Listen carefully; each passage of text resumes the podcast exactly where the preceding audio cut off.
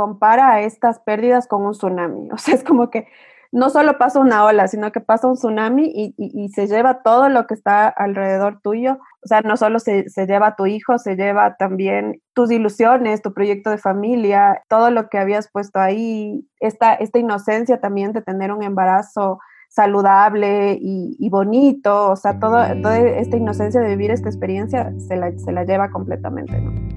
¿Qué tal de amores? ¿Qué tal de migraciones hacia otras formas de querer? De mis pasiones Conservo las canciones que me hacen siempre ver cómo es. Voy dejándome llevar por los impulsos del amor. Voy dejándome encontrar en las historias y puede ser que mis amores no sean lo que el mundo espera cuando grito fuerte que me quiero. Hola, hola, te doy la bienvenida a este nuevo episodio de ¿Qué tal de amores? Mi nombre es Nicole y estoy muy contenta de que hoy hayas elegido escuchar este capítulo que aborda un tema muy delicado del que poco se habla y que ocurre con mucha frecuencia la muerte gestacional. Al finalizar, te recomiendo que visites el blog de nuestra web www.quetalamores.com en donde encontrarás enlaces, fotos y recomendaciones relacionadas con todo lo que hablamos en este episodio y por supuesto donde podrás encontrar los links a todas nuestras redes sociales. Gracias por estar del otro lado. Hoy vamos a abordar un tema que es delicado pero que es muy necesario porque es algo que ocurre con más frecuencia de lo que nos imaginamos y no está suficientemente visibilizado. Me refiero a la muerte gestacional y con ello al duelo que viven las madres y las parejas al perder a sus bebés. Para este tema me acompaña hoy, desde Quito, Ecuador, una de mis mejores amigas, Alex Castellanos, quien pasó por esta situación hace casi un año. Esta pérdida que ella y su esposo atravesaron trajo consigo muchísimos procesos emocionales y muchas consecuencias físicas que hoy Alex ha accedido a compartir en este espacio porque creemos que hay cosas que es necesario hablar. En este caso, el duelo gestacional.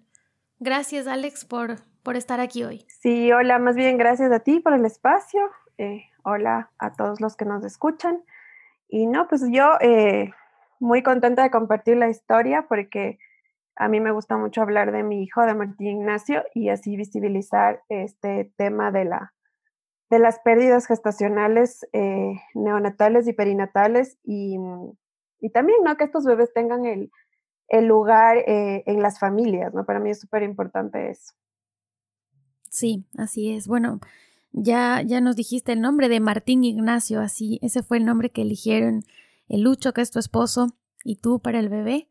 Y bueno, Martín Ignacio nació y murió a las 15 semanas de gestación, tras un embarazo muy complicado.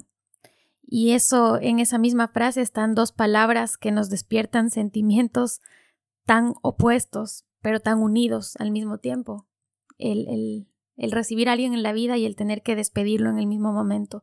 A breves rasgos, Quisiera que, nos cuentes para las personas que ahora están escuchando qué fue lo que ocurrió y sobre todo cómo enfrentaste la pérdida de este bebé antes de que pudiera completarse el embarazo, antes de que el embarazo llegara a término. Sí, bueno, eh, primero eh, nosotros la decisión de ser, eh, de ser papás fue una decisión que nos tomó eh, algún tiempo tomar, que la veníamos pensando, pero es una decisión a la que siempre le tuvimos mucho respeto y, como que no, no nos lo tomamos muy a la ligera. Entonces, bueno, nos tomamos nuestro tiempo para decidir eso.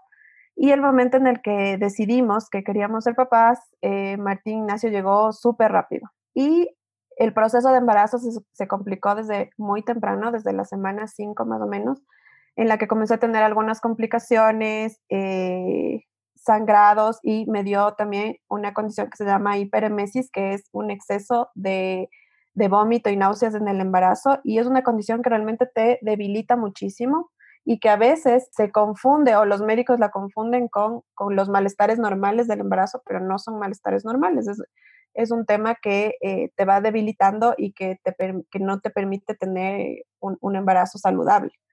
Entonces, bueno, tuve varios problemas en el embarazo eh, y claro, fue también un, tema emocional muy fuerte de, de, de tratar de mantener eh, el espíritu en alto, pero fue súper complicado hasta que en la semana 15 Martín Ignacio nació y, murió en, el mismo momento, no, obviamente era todavía muy chiquitito. Y bueno, todo esto pasó en casa y, a pesar de que yo, bueno, me sentía muy, muy mal en el embarazo, tampoco nos esperábamos que, suceda esto, ¿no? Que, que, perdamos al bebé tan pronto. ¿Cómo fue esos, esos primeros momentos de, de enfrentar la pérdida del bebé? Porque como bien dices, uno va transitando quizás, en tu caso, un embarazo difícil y complicado desde el primer momento, pero no, no pensaste que realmente la, la posibilidad de perder el bebé eh, existía. ¿Cómo enfrentaste ese, ese momento, esa pérdida tan temprana del Martín? Sí, bueno, hay, hay, una frase que dice una terapeuta que me gusta mucho, que habla mucho sobre este tema, que la compara a estas pérdidas con un tsunami. O sea, es como que no solo pasa una ola, sino que pasa un tsunami y, se lleva todo lo que está alrededor tuyo. O sea, no solo se, lleva a tu hijo, se lleva también tus ilusiones, tu proyecto de familia, todo lo que habías puesto ahí, esta, esta inocencia también de tener un embarazo saludable y, bonito, o sea, todo, toda esta inocencia de vivir esta experiencia se la, se la lleva completamente. Entonces, bueno, la, la, primera cosa que yo descubrí y, que me, me pegó de frente, digamos, todo este tema del duelo gestacional, es que en el sistema de salud no están preparados para atender integralmente este tipo de pérdidas. Y esa fue la primera sorpresa que me llevé yo. O sea, yo eh, tuve eh, la atención, una atención muy buena, muy amable en una clínica especializada en maternidad, pero a pesar de eso, la parte psicológica queda totalmente del lado, la parte emocional queda totalmente de lado, y yo me acuerdo muy claramente que, que después de, de, perder al bebé y el proceso quirúrgico que tuve que pasar, eh, vino una enfermera eh, a las pocas horas a revisarme y me dijo, ah, pero usted está perfecta, ya le voy a dar el alta, ya vaya a su casa. Y yo decía, ¿cómo puedo estar perfecta si, si nunca me he sentido más eh, rota en toda mi vida y más triste en toda mi vida?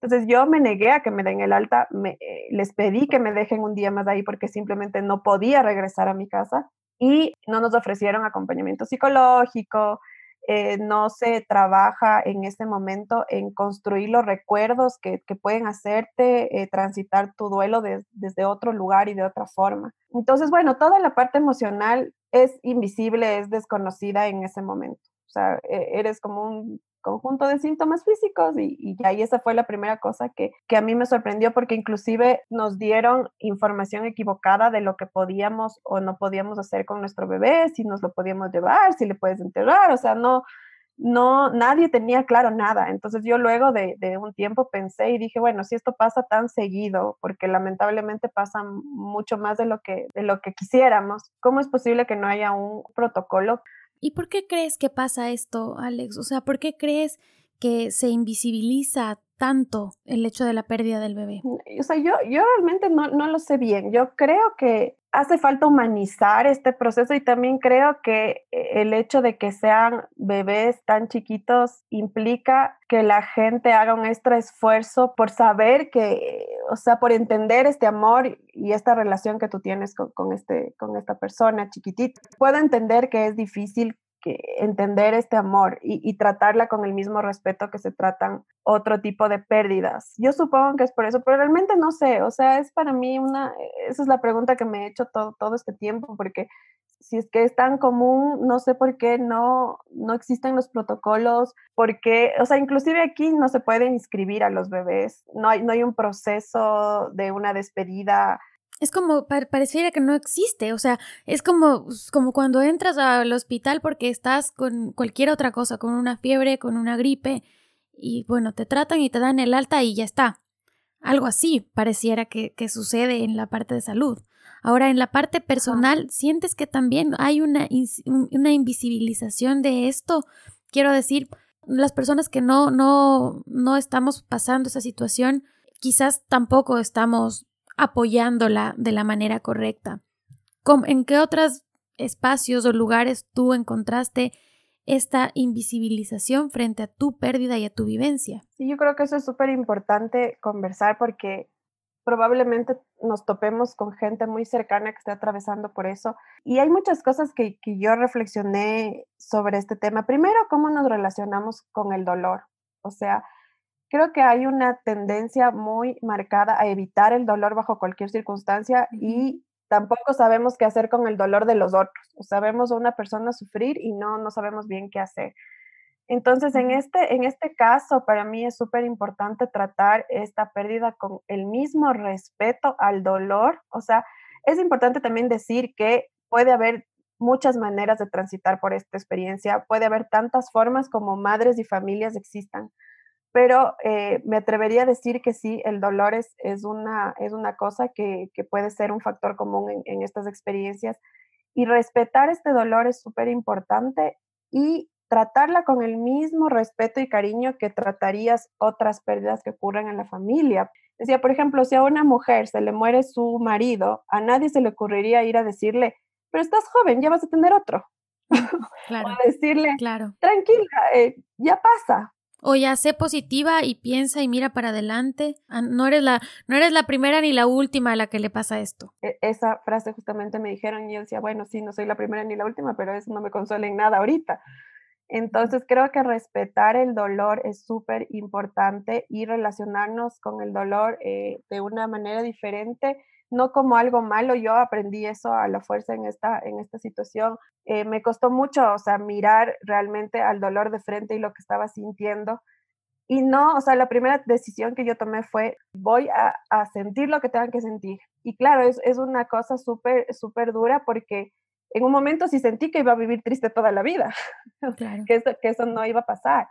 Y bueno, sí va pasando y, mientras vas transitando por el proceso de duelo, eh, van pasando este dolor tan intenso. Pero sí es súper importante respetar este dolor y cómo se puede respetar, o sea, desde la empatía, pero también aprendí que la empatía es, es una cosa diferente a lo que yo pensaba que era. yo pensaba que la empatía era intentar ponerte en los zapatos de la otra persona para comprender de alguna manera la situación que está viviendo, pero eso no es posible, porque tú si te intentas poner en los zapatos de la otra persona, ya está todo atravesado por tus juicios, tus vivencias y tus herramientas. Y en realidad lo que estás haciendo es pensando qué haría yo si estaría en esa circunstancia. Entonces, para mí, ahora la empatía no tiene nada que ver con eso y tiene todo que ver con el respeto. Y el respeto implica guardar silencio, implica acompañar, estar presente, anteponiendo las necesidades del otro sobre las mías. Eso implica preguntar cómo te sientes, pero con la verdadera intención de escuchar cómo, cómo se siente la otra persona, porque tal vez te diga algo que no te va a gustar y te diga que se siente mal. Y también acompañar desde el respeto implica eh, estar presente eh, de acuerdo a las necesidades del otro. Por ejemplo, yo tenía mucha necesidad al principio de, de hablar del bebé.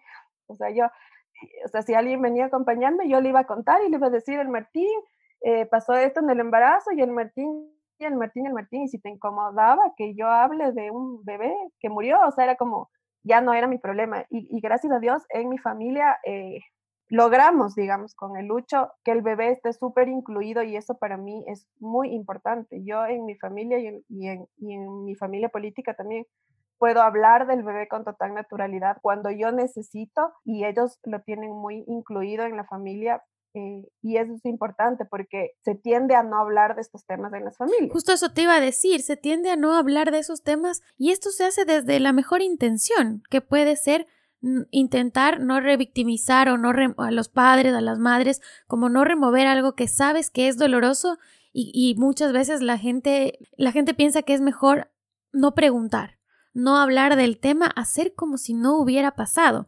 Y en realidad esto tiene una carga emocional eh, fuerte para quienes lo están viviendo, pero para las otras personas quienes estamos afuera, capaz dices, no quiero preguntar porque no quiero incomodar, no quiero revictimizar a esta pareja que acaba de pasar por esto. Claro, para mí eh, e, eso era, era súper duro de manejar, o sea, yo entendía que, que la gente primero no sabía qué decir y, la verdad que se agradece que si no sabes qué decir, mejor no digas nada porque puedes ir diciendo cosas que, no, que, pueden doler. Entonces, yo entendía que, no, que no sabían qué decir, pero el no decir nada eh, es súper duro porque yo estaba sintiendo un dolor tan profundo que yo decía, si no pasó nada, entonces estoy un poco loca, o sea, ¿qué es, qué es esto que estoy sintiendo? ahora, después de algún tiempo, sé que, claro, el dolor es proporcional al amor y, solo es un reflejo del amor tan grande que pasó en tan poco tiempo, porque eso también es otra cosa mágica que sucede en esto. O sea, el amor no entiende ni de días, ni de semanas, ni de, ni de tiempo, ni de espacio. O sea, simplemente llega ahí para quedarse y sucede así. Pero yo, yo sí entiendo que es, tal vez mirado desde afuera es difícil comprender. Entonces yo decía, todo esto que estoy pasando y que estoy sintiendo que es tan importante para mí, ¿cómo es posible que, que, no sea nada para los otros? Entonces, eh, ese es el riesgo que se corre al no preguntar. Entonces, lo que yo creo es que sí es súper importante ser honesto y, y, preguntar. O sea, yo sí hubo gente también que me, que, me, que, que me dijo, no sé qué decirte, no tengo idea, no he pasado por esto nunca y no sé qué decirte, pero sí quiero que sepas que, que puedes contar conmigo, que estoy aquí. O sea, la presencia eh, desde el respeto es, creo que es, suficiente y es lo, y es lo que podemos hacer eh, en, estos momentos, ¿no? Claro, es que probablemente habrá, habrá otras personas que prefieran no hablar del tema, pero creo que es una muy buena idea preguntarlo, o sea, decir directamente, mira, sé que pasaste por esto, ¿cómo quieres que lo manejemos? Te acompaño, te pregunto, estoy, porque hay gente que definitivamente prefiere transitarlo en silencio y en un espacio mucho más íntimo, lo cual también está muy bien porque todos tenemos formas distintas de enfrentar el dolor y de enfrentar las pérdidas. Bueno, algo, algo importante que creo que, que vale la pena ahondar es justamente en el hecho de que todos los bebés tienen que nacer. Muchas veces sí se habla de bebés no nacidos, pero en realidad todos los bebés nacen. Lo que pasa es que no todos nacen a término del embarazo. Claro, todos nacen. De hecho, yo tuve un parto, o sea, y a las 15 semanas, imagínate. Claro. fue un parto fisiológico. Claro. Sí, eh, hubo un nacimiento, hubo un proceso de nacimiento que obviamente por el tiempo de, de gestación el bebé no estaba preparado para poder sobrevivir, pero hubo un nacimiento y un proceso también de parto. Y esto que estamos hablando ahora desde el punto de vista de la madre también implica el padre. El duelo del padre es todavía más invisibilizado que el duelo de la madre? Sí, sí, por supuesto. O sea, primero los papás, o al, menos en, mi caso, eh, fue una pieza fundamental porque, o sea, sin su, sin su compañía y sin su acompañamiento y sin su apoyo, no, o sea, no sé si hubiera sido inclusive posible. O sea, ya eh, fue como tan necesaria su amor incondicional y yo te digo otra de las cosas que, que me, me, pasó con esto es que yo nunca me había cuestionado si le puedo amar más o no a Lucho. Y yo desde el, desde el principio del embarazo, yo le decía, cada día ve, ahora te amo más, y ahora te amo más, y ahora te amo más. Y ahora sé, o sea, una de las enseñanzas de, de, todo esto es que, que, siempre se puede amar más. Y, y yo te digo muy segura, ahora yo siento una conexión muchísimo más fuerte con, con mi marido porque él tuvo que sacar una madurez emocional y unas herramientas que yo ni siquiera sabía que, él tenía por ahí guardaditas para afrontar toda esta situación. Y sí, el duelo de los papás es mucho más invisibilizado y además que él mismo, el otro día conversábamos, se puso en el rol de proteger y, de cuidarme y de sostener esto. Entonces su propio dolor queda un poco relegado, ¿no? Y la gente de plano ni le preguntaba cómo estás. O sea, si ya por alguien, alguien ahí preguntaba, preguntaba por mí. Y, y, él también perdió un hijo. Si bien se viven historias diferentes, porque sí es diferente el proceso que tiene la mamá del que tiene el papá, pero desde, desde tu rol es tu bebé y los papás quedan súper olvidados en toda esta historia y, y creo que eso sí no, no, no es justo y, y creo que es eh, eh, la, labor que ellos cumplen dentro de una experiencia como esta es, es tan importante porque sin ese apoyo realmente todo sería muchísimo más difícil de lo que ya es. Entonces, sí, sí es importante esto. Y aparte que la pareja siempre sufre en estos procesos, o sea, tu relación de pareja, tu dinámica de pareja se ve afectada con algo tan fuerte. Si bien esta pérdida obviamente siempre va a ser súper dolorosa, ¿crees que hay algo que pudo haber ocurrido de mejor manera para ayudarte a sobrellevar todo esto? Fuera de ese sistema de salud, ¿qué podría haber pasado que te hubiera ayudado a sentirte mejor o, a, o que te hubiera acompañado de mejor manera? ¿Cómo podemos nosotros acompañar a quienes están pasando por algo así? Sí hay cosas que pueden funcionar mejor. Por ejemplo, yo siempre recomiendo que se busque acompañamiento profesional porque es un proceso que si bien uno puede atravesarlo con las herramientas que uno tiene, es un poquito menos complicado cuando estás acompañado. Es como que ves un poco más claro el panorama, un poco, no sé si ponerle tiempo más rápido cuando estás acompañado. Entonces yo sí eh, recomiendo altamente buscar ayuda profesional, pero yo tuve un poco una mala experiencia en ese sentido porque, bueno, yo he hecho terapia varios años de mi vida en, en, en lapsos, o sea, es, una práctica que yo tengo desde hace mucho tiempo.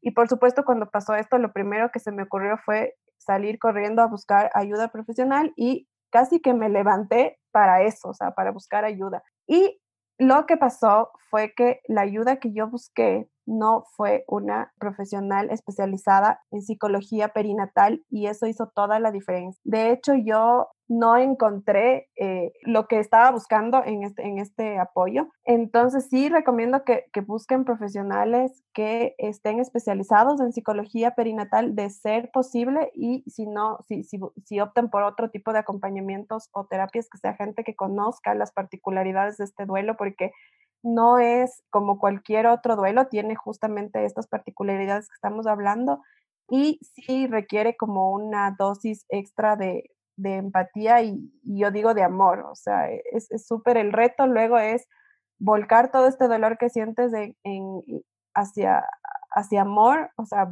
convertirlo en amor para ti, para, para, para tu familia, porque el proceso de maternar, o sea, tienes que hacerlo de igual, sin bebé. Entonces, es todo este amor que está ahí, que era para el bebé, pues hay que, hay que canalizarlo y hay que, y hay que encontrarle un, un, sentido hasta cierto punto. Y bueno, ahora en, en comunidades online, en cuentas de Instagram, hay, hay, algunas, hay algunos grupos bien interesantes que manejan este tema, que igual les podemos compartir algunas cuentas, porque otra, otra de las cosas que pasa mucho es que uno se siente muy solo en este proceso. Yo creo que nadie debería atravesar por esto solo, o sea, creo que ya es suficientemente difícil como para atravesarlo solo y en silencio. Entonces, sí me parece súper importante encontrar estos lugares de contención, otras mujeres que hayan pasado por esto, profesionales que están especializados, terapeutas que no necesariamente son psicólogos, pero que acompañan este tipo de, de, de procesos, me parece que es una ayuda súper valiosa. Además de estos, de este tema emocional que hemos estado hablando, y hace un momento hiciste referencia también a la parte física, físicamente, ¿cómo fue vivir esto?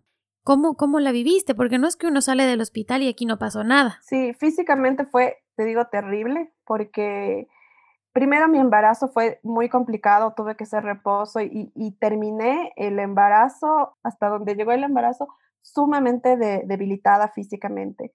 Y después eh, lo que pasó es que vives un proceso de posparto con todo lo que implica el posparto y, casi sin, sin esperártelo. O sea, yo no sé qué, qué estaba pensando, pero bueno, no, no me esperaba vivir eh, el posparto tan, tan marcado, digamos, porque tenía como 15 semanas de embarazo, pero todo lo que sucede después en el cuerpo es exactamente tal cual un posparto, necesitas una cuarentena, necesitas que las hormonas vuelvan a, tomar su cauce, eh, necesitas de recuperarte físicamente y todo esto sin un bebé es, un proceso que puede ser eh, complicado y que, y que tiene sus, sus retos extra. Y claro, los, los, profesionales de la salud a veces eh, no lo ven así. Yo me, me acuerdo que eh, me dieron en la clínica un certificado de reposo de 10 días. Yo después de 10 días no podía ni pararme. Entonces no era real esta expectativa de estar recuperada eh, como que no hubiera pasado solo porque tu bebé no está vivo. Entonces sí, eh, se vive un posparto completo. Eh, por supuesto, hay miles de casos dependiendo de cada mujer, pero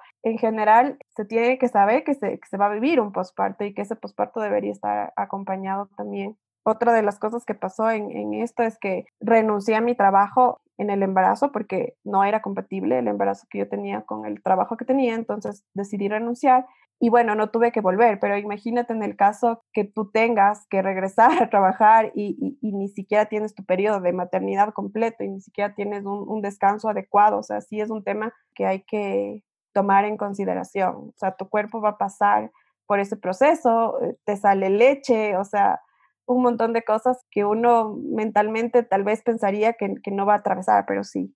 Ahora, el bebé tuvo nombre decidieron ponerle un nombre. Hoy no es solamente el bebé, es Martín Ignacio, que nació tal día. ¿Cómo es llegar a una, a una casa en la que también nuestros papás de una generación anterior probablemente no, no hubieran reaccionado así?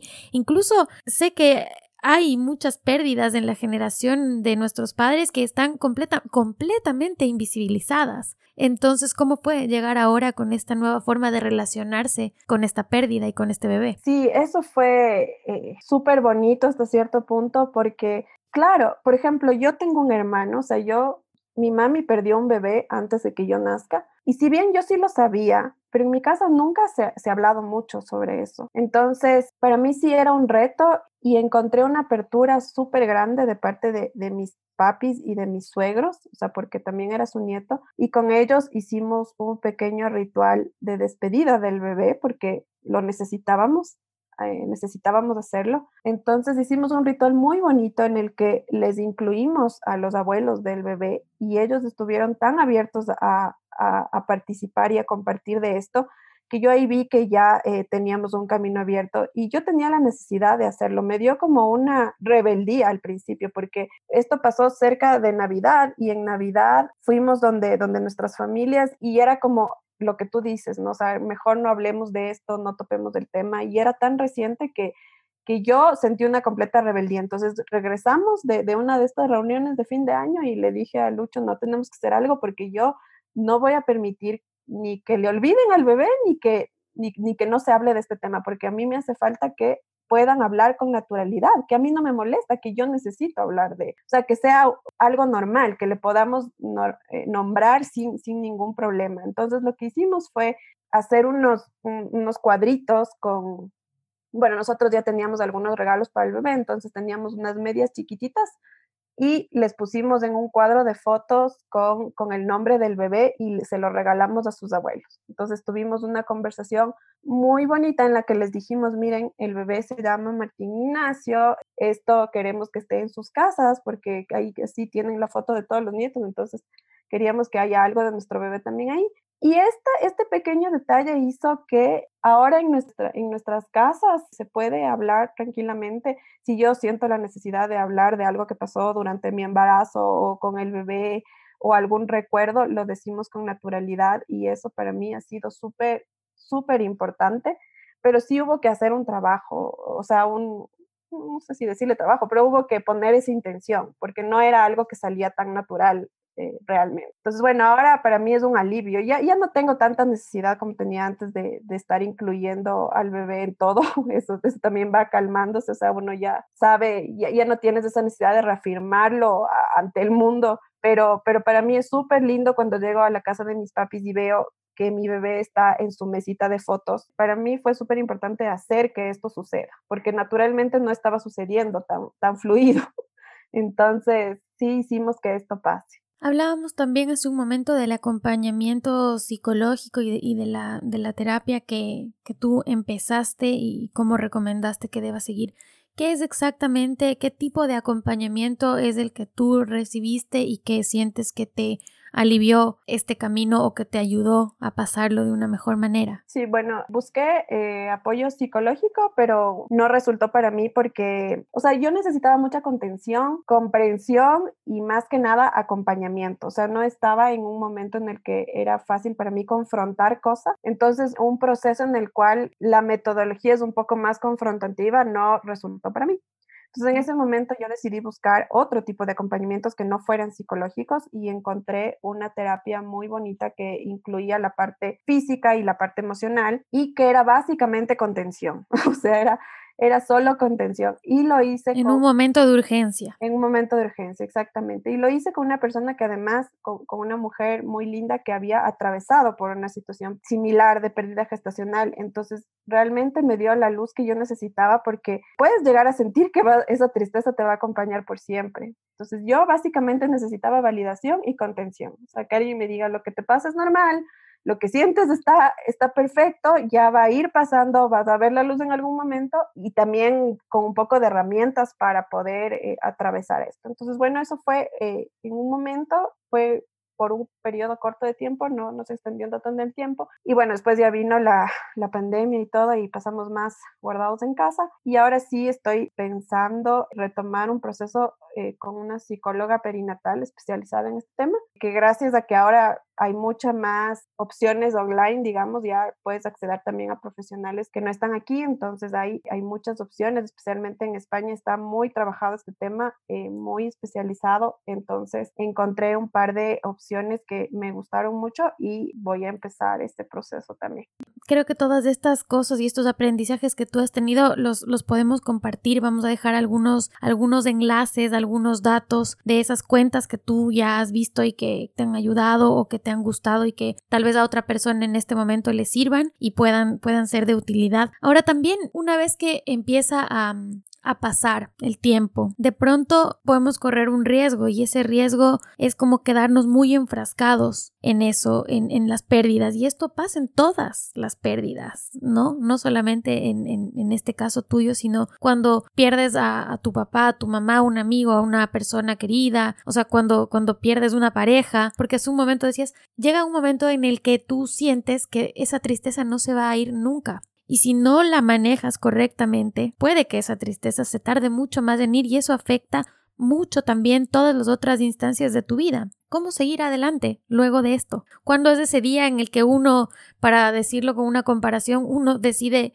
levantarse de la cama, bañarse y salir? Porque uno quisiera quedarse enfrascado y tapado con las sábanas hasta arriba. Sí, bueno, eso es importante porque yo creo que se requiere mucha paciencia. Yo creo que lo primero que es súper importante es permitir que el duelo siga su curso sin apurarlo o sin retrasarlo, digamos, o sea, como ser lo más honesto que uno pueda con uno mismo, con lo que está sintiendo. Y yo desde el primer momento, a pesar de que fue un dolor súper profundo, yo sabía que al final de toda esta historia había había luz. Yo sabía que esto iba a pasar. No sabía cuándo, pero sabía que esto iba a pasar. Y se siente también porque lo que vienen a dejarnos nuestros bebés es mucho amor. Entonces, tú sabes que detrás de ese dolor hay amor. Lo, que hay que hacer, como para ponerlo gráficamente, es escarbar en ese dolor hasta llegar a, ese amor que tiene muchísima más luz, que está por ahí en algún lugar metido. Entonces, lo primero que me parece súper importante es permitir que el duelo siga su curso. Y esto, claro, yo hubiera querido que dure menos tiempo, por supuesto, o sea, que, que en, no sé, dos meses ya estar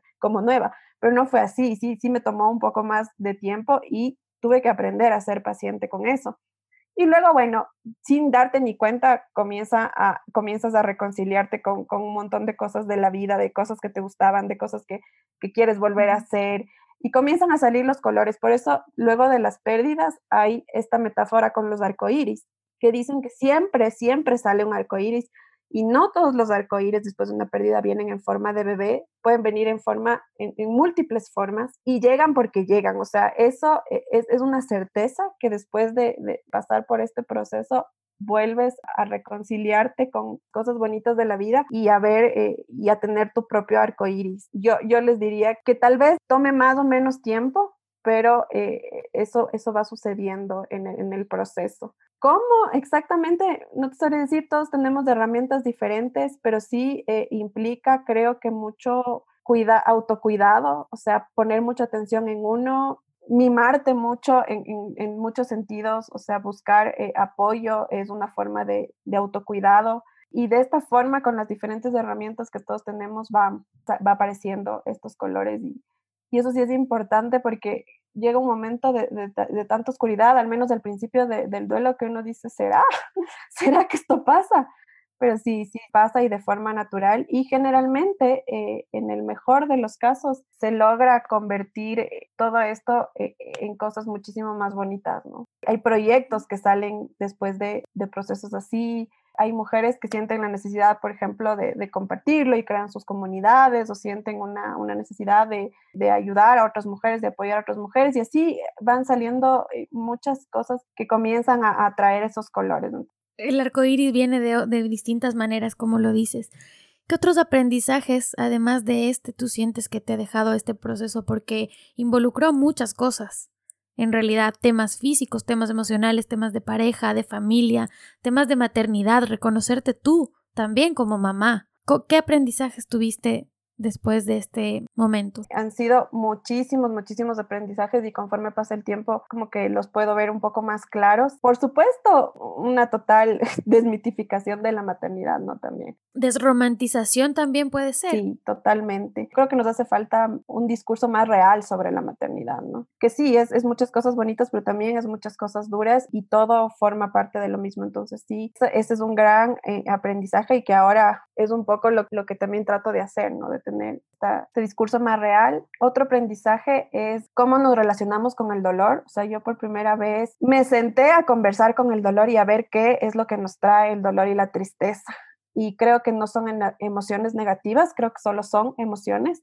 A mí el dolor me trajo mucha paz y cualquier persona pensaría que se contraponen, pero no se contraponen. Cuando yo decidí escuchar lo que traía el dolor para mí, el dolor me trajo mucha paz y mucha tranquilidad. Entonces fue ya atravesar y aceptar que eso es lo que estaba sintiendo en ese momento. También un tema de paciencia y, de saber, que, bueno, creo que esto nos vienen a enseñar los hijos en general, no solo en estos casos, sino que creo que los hijos nos vienen a enseñar que no controlamos nada, y que en realidad la paciencia sí fue algo que nos tocó desarrollar al máximo, al menos en el embarazo, y también saber que no controla nada, ¿no? A mí me tocó hacer un ejercicio muy profundo de rendirme ante la situación que, que me estaba pasando. Yo en los últimos días de mi embarazo estaba súper mal, físicamente y anímicamente súper mal, y tuve el acompañamiento de una amiga mía que hace, hace técnicas de liberación emocional y cositas así. Entonces, con esa experiencia fue muy profundo que yo sentí que me rendí en el buen sentido de la palabra rendirse, porque le hemos estigmatizado también esta palabra, pero yo aprendí a rendirme. Y después de rendirme eh, ante la situación, ante lo que nos estaba pasando, y se fue nuestro bebé, y para mí fue como un desenlace que, que ya eh, no sé cómo explicarte, pero es como que tuvo que haber un proceso de yo eh, rendirme ante la situación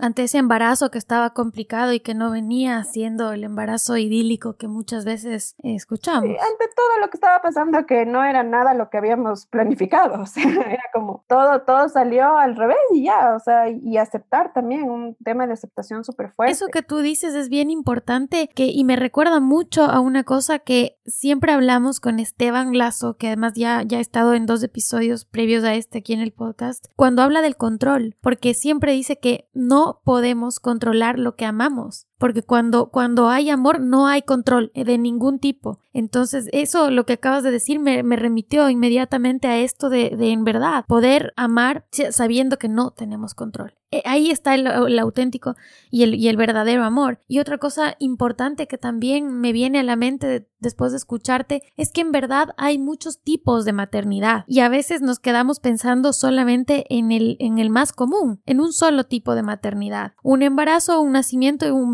un bebé que llegó a término, que, que nació que, y, y todo sigue un curso habitual, digamos, del que esperaríamos, pero en realidad hay muchos tipos de maternidad y en este momento tú eres mamá. Sí, por supuesto. Eh, sí, hay maternidades especiales como esta y sí, hay muchos tipos de maternidad y por supuesto yo, yo tengo súper claro desde el principio que, que, soy la mamá de Martín. Es que imagínate lo que era pensar lo contrario después de todo lo que estaba sintiendo, era como, como bordear la locura. Claro, sí, sí. Entonces sí, sí, hay, hay maternidades. Sí, otro aprendizaje importante eh, o un descubrimiento, digamos, fue eh, que cuando nos pasó todo esto, sacamos una madurez emocional que yo no sabía que teníamos. O sea, yo, yo no sabía que éramos capaces de manejar una situación tan complicada de la forma en la que lo hicimos, de acompañarnos con, tanto amor y tanta madurez. Eso fue un descubrimiento súper grato para mí. O sea, obviamente nunca habíamos atravesado una situación tan dura, pero,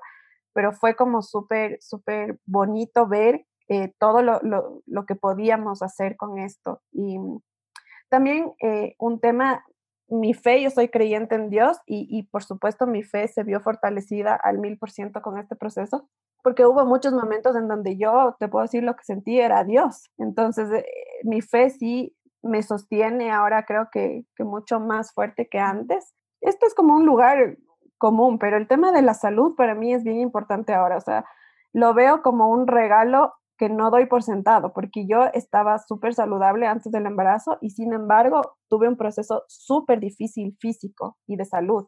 Entonces, para mí ahora eh, me cuido muchísimo más, pero, pero no me cuesta, o sea, es como parte del autocuidado que decíamos antes, o sea, yo trato de comer súper bien y, ahora me cuido más que antes y valoro muchísimo el, el estar saludable. Y otro aprendizaje importante es, hay dos cosas importantes aquí. Uno, que esto me enseñó que siempre se puede amar más y de distintas maneras. Fue como una constante a, lo largo de este proceso. Y el tema de la gratitud también se puso a prueba en, este proceso, porque naturalmente y, sin mucho esfuerzo yo y, con el Lucho, los dos siempre encontramos cosas por las que agradecer, inclusive en las circunstancias más adversas. Bueno, luego de toda esta conversación, creo que tenemos muchísimas, muchos aprendizajes, también nosotros, que, llevarnos de todo esto que has compartido y para ir para ir realmente cerrando, eh, quisiera que tú me digas dos cosas, así como muy, muy a manera de resumen de todo lo que hemos hablado en este, en este tiempo de conversación. La primera, ¿qué le dirías a hoy? ¿Qué consejo le darías hoy a una mujer que está viviendo en este momento esta pérdida? ¿Y qué consejo le darías a las personas cercanas a esta mujer? ¿Cómo acompañar de una mejor manera y cómo transitar, a pesar de que son procesos obviamente muy personales, pero cómo transitar esta pérdida. Sí, bueno, a las mujeres y a las familias y a los papás que están atravesando por esto, primero, o sea, les digo que, que lo siento mucho, o sea, que, que realmente es una situación complicada de, de afrontar y les diría que no tienen que atravesarlo solos. O sea, que si sienten que esto ajusta mucho, que aprieta mucho el corazón, que busquen ayuda y que lo compartan. O sea, si es que, si es que así lo sienten, que tengan la libertad de compartirlo para que todas las emociones que se van provocando en este proceso salgan. Y también les diría que, que tengan certeza de que, de que salen los colores, como hablábamos hace un momento, ¿no? que, que, vuelve, que, vuelve, que vuelves a enamorarte de la vida. De alguna forma u otra, que eso para mí es, es una certeza en este momento. Y cómo acompañar, eh, como, como, como les decía también, lo que les diría es que tratemos de acompañar con un profundo respeto y con muchísimo amor. El, el, respeto implica muchísimas cosas, implica empatía, implica silencio, implica presencia, eso implica acompañar y, y a veces el, el, respetar profundamente lo que otra persona está atravesando constituye un reto, al menos si es una persona a la que tú quieres, porque no, eh, porque no es fácil ver sufrir a una persona, pero respetar ese sufrimiento y, y, estar ahí solamente con la presencia, o sea, estar desde el respeto, ya hace toda la diferencia. Por ejemplo, eh, para mí ha sido súper importante tener la libertad de, de, de, no sé, si quiero llorar, lloro y si quiero conversar sobre el bebé, lo hago. Y si ya me siento mejor, ya me siento mejor. Y si estamos todos felices, estamos todos felices. Pero siempre desde, desde el respeto y, el cariño, sin asustarnos mucho del, dolor de las personas, porque, porque puede ser que, se pase por mucho dolor en estas circunstancias. Y creo que eso es lo, lo que yo podría decir, y que sí se puede acompañar, o sea, sí se puede estar tomando en consideración las necesidades de la persona que está atravesando esto, ¿no? Como tú decías, hay personas que tal vez no desean hablar o hay personas que, necesitan hablar mucho o hay personas que, que, no quieren salir y hay personas que comienzan en cambio a refugiarse en el trabajo y hacer muchísimas cosas. O sea, cada persona como que puede reaccionar de forma diferente, pero no importa cuál sea el camino que está tomando la persona que atraviesa esto, siempre podemos estar desde el respeto. Alex, yo te agradezco mucho, ha sido muy, muy especial poder conversar contigo de esto. La idea también de llegar con, con este podcast es que las personas que nos están escuchando puedan saber que hay muchas formas de vivir el amor, desde muchos espacios, y en este caso hay muchas formas también de vivir el amor maternal, el, amor paternal, el amor hacia un hijo, en tu caso hacia una hija, y, no siempre son los, los, que estamos habituados a ver o los que pensamos que son la, única vía, sino que em, también existen estos tipos de maternidades y paternidades cargados de un montón de emociones que se viven en muy corto tiempo, porque el dolor es muy grande y el amor es muy grande y, tienes un tiempo muy pequeño en el que lo vives, es decir, en poquitos meses llegaste a sentir un amor infinito y un dolor también igual de infinito. Así que te agradezco mucho. No sé si tienes un mensaje final, quieres decir alguna cosa. Además, te voy a pedir que me pases todos los, los enlaces y las cuentas y los libros y todas las cosas que tú creas que puedan ser de utilidad para ponerlo en la, en la web de, de qué tal de amores. Pero me gustaría, bueno, me gustaría cerrar agradeciéndote y mandándote un abrazo porque sé que aunque tú em, quieres estar aquí y aceptaste estar aquí precisamente para poder hablar de un tema que no se habla y poner en la mesa un montón de mensajes, no deja de ser duro, no deja de ser eh, difícil y no deja de remover muchos recuerdos. Así que yo te agradezco mucho por eso y estoy segura que mucha gente que escuche va, va a valorar también esto que tú has venido a entregar aquí. Sí, muchas gracias. Eh, yo contenta de compartir con ustedes y contigo y para cerrar, lo que les querría decir es que mm, es bonito pensar, o sea, una, terapista lo, lo, dice mucho así y ella dice que en todos los testimonios de las familias que le cuentan sus experiencias, ella ve historias de amor. Entonces, a mí me gusta verlo así. Lo es, lo es. Yo sé que yo también veo una historia de amor. Veo una historia de amor y definitivamente es una historia de amor. Gracias, gracias Alex. Gracias a ti.